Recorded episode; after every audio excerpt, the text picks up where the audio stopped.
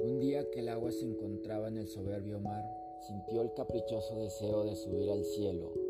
Entonces se dirigió al fuego y le dijo, ¿podrías ayudarme a subir más alto? Lo que el fuego contestó, claro. El fuego aceptó y con su calor la volvió más ligera que el aire, transformándola en un sutil vapor. El vapor subió más y más al cielo,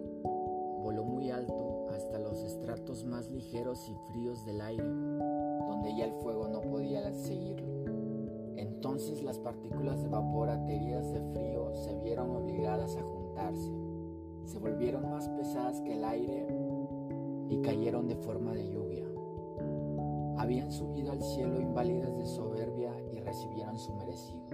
La tierra sedienta absorbió la lluvia y de esta forma el agua